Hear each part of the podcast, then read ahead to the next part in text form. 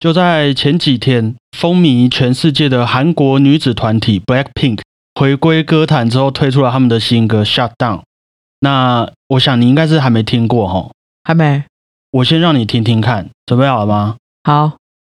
和不太清楚的朋友们稍微介绍一下，BLACKPINK 是在 YouTube 有八千万订阅左右的一个韩国女子团体啊。八千万，八千万，嘿，总之就是在全世界都非常有名。那这次他们在歌曲当中主要用了帕格尼尼的第二号小提琴协奏曲的第三乐章，就是我们熟悉的钟声的这个旋律片段。刚刚应该有听出来，有来当做他们主要的这个音乐动机。那你这样子听完有什么感想吗？和你以前听的那种流行歌里面出现古典音乐的那种感觉差不多吗？我觉得这种古典音乐 mix 流行音乐好像很常用，但是有越来越用的。很搭的概念了，越来越有质感的感觉。对，它会有一点把古典音乐变好听了，比较符合你的胃口吗？对，你会对它更有兴趣，这样就是没有那么单调了。它配上流行乐之后，就会觉得哎，蛮动感的。这样，OK，那个电音有给你一个不一样的层次。对，好，感谢你的分享。其实，在很多的评论区啊，也因为 Blackpink 这次的新歌使用了这段出自于古典音乐的旋律，而引起很多各种面向的评论。包括许多人也都像你一样觉得说：“哎，终于听到古典音乐一直被这样子拿来放在流行文化当中，一直不断的被更新，大家也觉得哎，更符合自己的胃口了。”那当然也有很多很多各种不同的反面的想法啦。我觉得事已至此，我们今天就来聊聊这件事情，在各种地方都可以四处为家的这种古典音乐。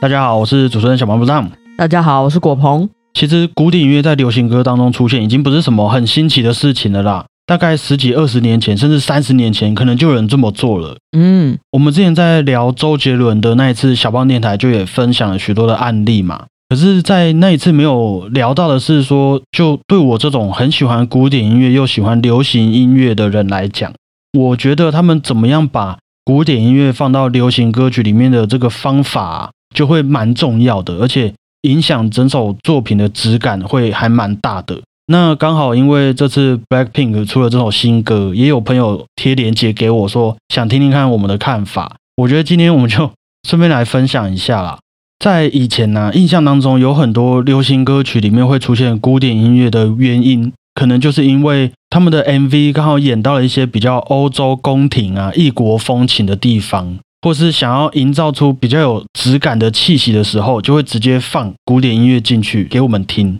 他如果是比较感性一点的话，可能在描述爱情故事的时候会放卡农啊，回想起小时候的回忆会放小星星变奏曲啊，莫扎特。然后在一些比较感伤的歌曲里面会放肖邦的这个元素，应该头脑里面都有很多的范本了。对啊，在电影或是 MV 很常看到，感觉都可以理解啦。毕竟我们对古典音乐都有一种刻板印象，好像。哎，我们有听到就会比较高级，比较有贵族精英阶级那种气息。可是如果我们要放在流行歌曲里面，因为这毕竟是不同时代的音乐，大家要达到的目的也都不太一样。我觉得如果太直接的话，可能很容易就会给人家一种很老套的感觉，就好像我们在房屋广告里面会放莫扎特、海顿的交响曲，然后在巧克力啊。空气清净机的广告里面会放贝多芬的钢琴奏鸣曲，这样子没有什么原因呐，就是要给你一种专属于古典音乐的质感。但是对于流行音乐来说，我这几年的观察啦，你毕竟是为了要流行，为了要让大家喜欢嘛，要赚钱。那如果想要用古典音乐的元素在流行歌曲当中，可能我们要考虑的就不能只有单纯说。因为想要给你一种专属古典音乐的质感，就这样硬生生的把一首古典音乐放到流行歌里面。我觉得，就以你刚刚听的这次 Blackpink 的新歌里面用了帕格尼尼的第二号小提琴协奏曲的音乐元素来说好了。这次我很直接的会觉得它不老套的原因呢，第一个是因为其实它转调了。就我没有搞错的话，这首流行歌的调性和原本帕格尼尼的第二号小提琴协奏曲差了半音左右，它比帕格尼尼还低了半音。那其实有很多流行歌都会直接把古典音乐的原 key 原本的调性直接放到他们的作品里面。那要不然就是好，我移几个调，移到适合歌手唱的上面那个 key 去。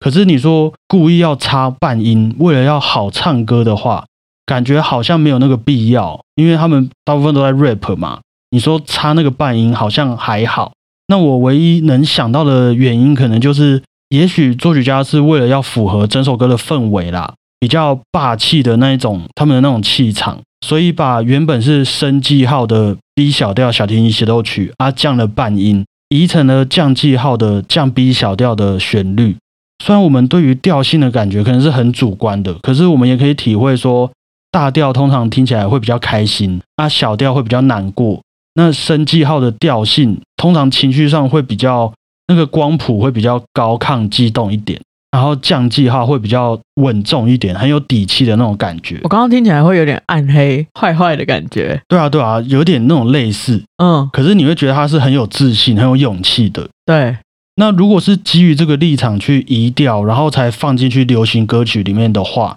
我就会觉得这个还蛮有说服力的，虽然可能大多数人根本就不关心这部分啊，反正我就是有听到，哎呦，很酷的旋律。可是我觉得，如果他会去在乎这个细节，那也许就代表这是一个别有用心的地方，就证明他没有在乱放。其他可能我个人比较私心的部分吧，因为我觉得他其实在编曲上面也做得很干净，虽然是一种那种电音的电子音乐。可是他也没有让其他吵吵闹闹的元素去干扰到他小提琴音色的那种戏剧张力，真的，那也就很好的可以传达他们想要表达的那一种建立在这个音乐元素上面的那种坚定的情绪等等。大家有空可以去听听看呐，Blackpink 的 Shutdown。那我有看到有些人评论说，他们觉得说，哎，那个他们公司的这个作曲家，王牌作曲家吧，好像叫 Teddy 吧。想说，哎，他是不是老了啊？想不出新的梗，才会跑去用古典音乐来当做音乐的素材。可是我会觉得，就我们对于帕格尼尼的那种小提琴大王的印象，还有刚刚的那些音乐上的原因呐，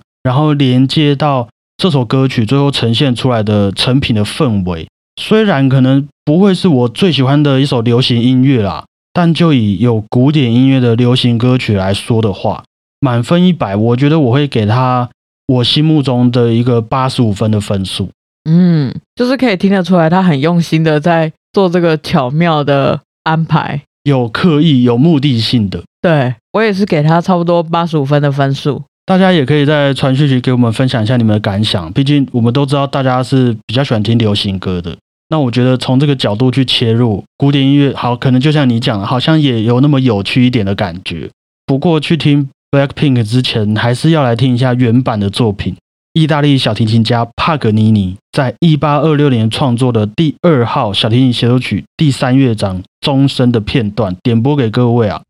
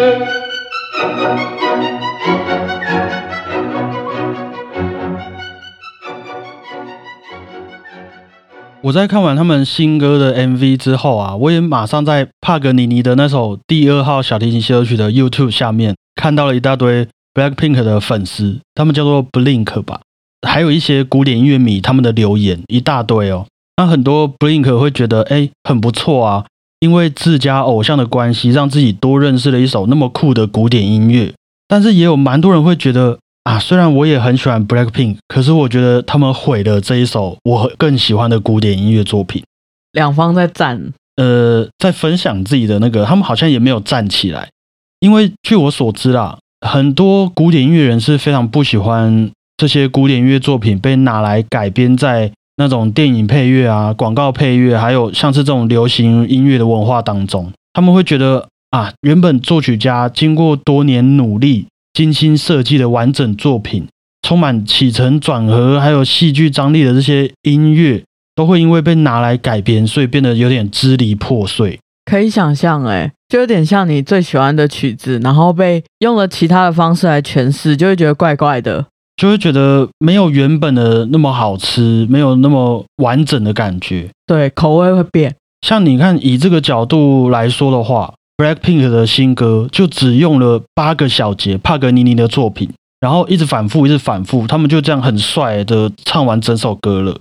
好啊，你虽然你刚刚会觉得哦，这个歌还蛮有巧思的，很有新意，可是那帕格尼尼的编排嘞，他那个第三乐章是一个轮旋曲式，啊，还有他整首作品想要呈现出来的意大利帕格尼尼的风格，会不会都被这种断章取义的行为给掩盖掉了？很有可能在 Blackpink 跟帕格尼尼的比重会失衡，有一点点失衡，是不是？对，我觉得今天有点算是周杰伦那一集的一个延伸呐。虽然对我们来说，我们都知道这是一个有利有弊的情况，而好处是因为流行文化让更多人认识了古典音乐。那可惜的也是，大家也许因为流行文化没有办法好好的全面的认识这部作品。但我觉得我们可以去。讨论到这种取舍的原因呐，这个问题的一个出发点就已经还蛮令我满意的啦，因为就代表说古典音乐的鉴别度在我们这个时代还是很高的，有越来越多人可以听见了。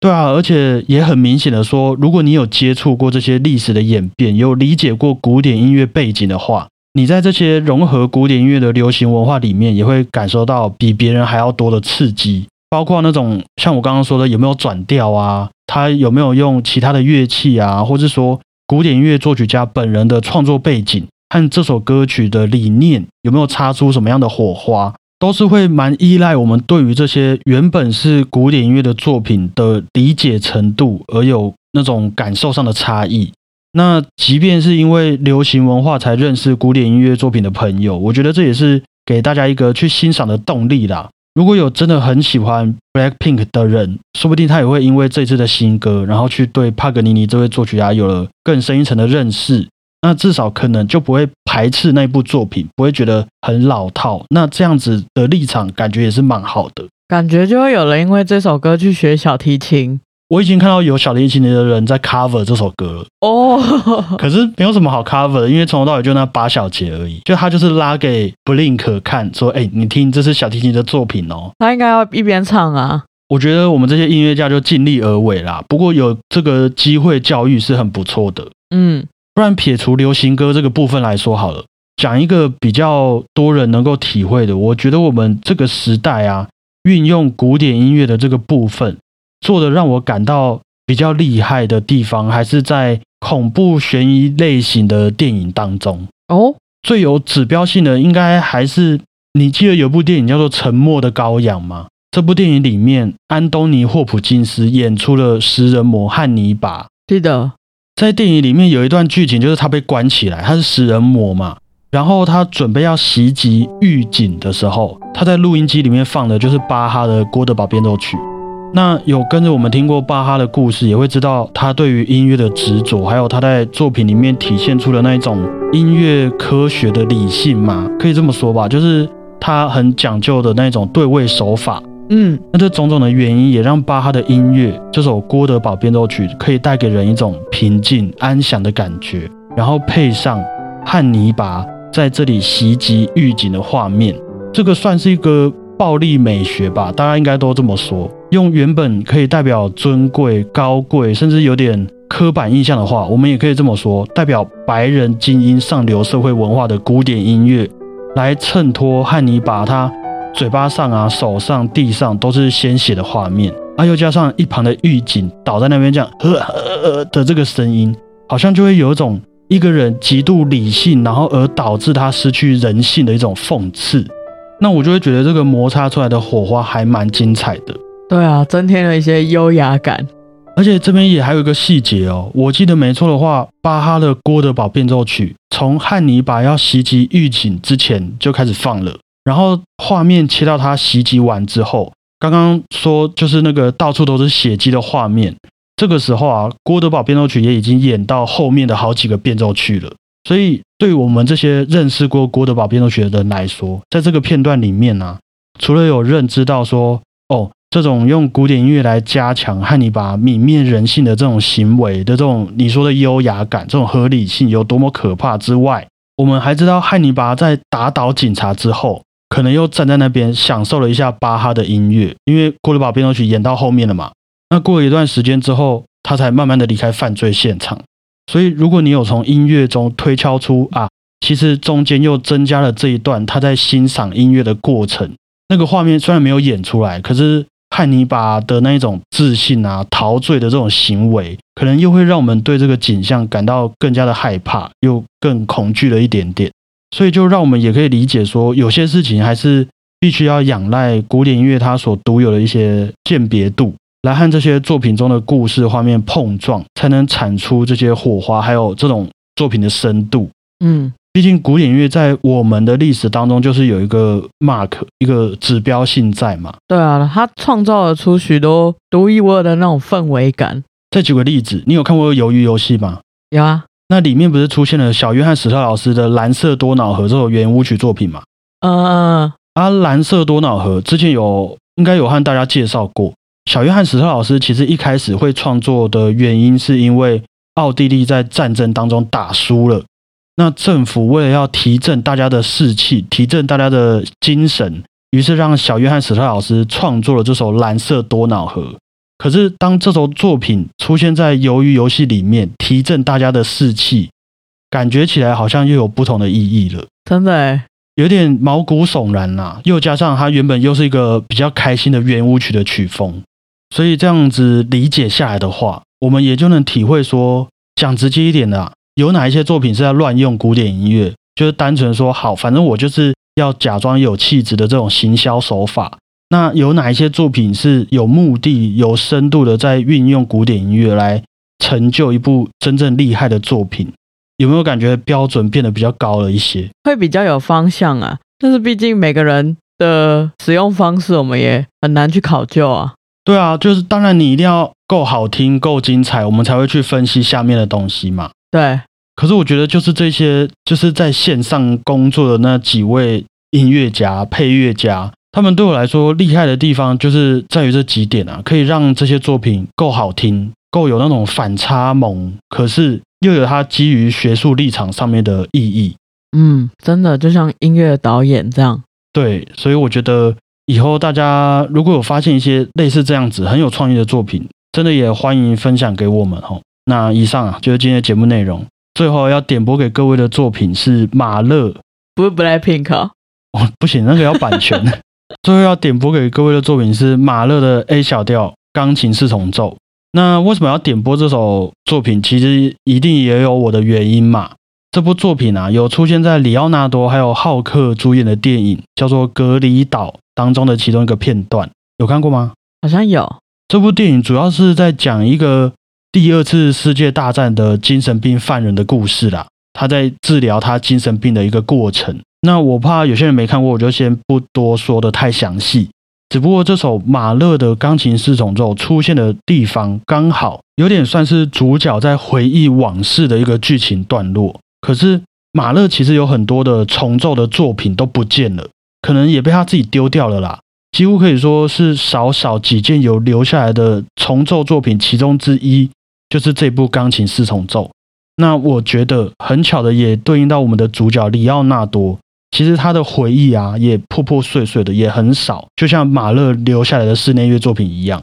而且马勒的这些作品啊，到后来纳粹在德国执政的时候，因为马勒是犹太人的关系，所以他的音乐在当时是被禁止演出的。可是当主角在回忆他在第二次世界大战身处集中营的这个记忆的时候啊，却在他的回忆当中出现了不应该出现在这边的马勒钢琴四重奏。那是什么样子的原因造成他会这样子拼凑出这一段回忆呢？还是说他的回忆根本就是一段错误呢？我觉得大家在看完整部电影之后，就可能也可以体会马勒的钢琴四重奏在这部电影里面被这样子运用，它又告诉了我们哪些需要愿意去欣赏一点点的古典音乐才能拼凑出来的这种额外场景。哎，你刚刚这么一讲，我就突然想到，以前我在看电影的时候会有古典音乐的配乐嘛，嗯，然后后来到自己演奏同一首曲子的时候，就会非常有画面感，也能更有那个情绪在。不管是我们自己本身的记忆啊，或是我们可以投射出来的情感，也都会比较丰富。没错，就还是期待这些古典音乐、古典艺术跟我们现在的流行文化互相碰撞之后，希望在未来几年还是会有更多很厉害的作品可以分享给大家啦。嗯，那今天的最后一首作品，马勒的 A 小调钢琴四重奏，希望各位会喜欢。谢谢大家，我是主持人小胖 Tom，谢谢大家，我是果鹏，大家再会啊，拜拜。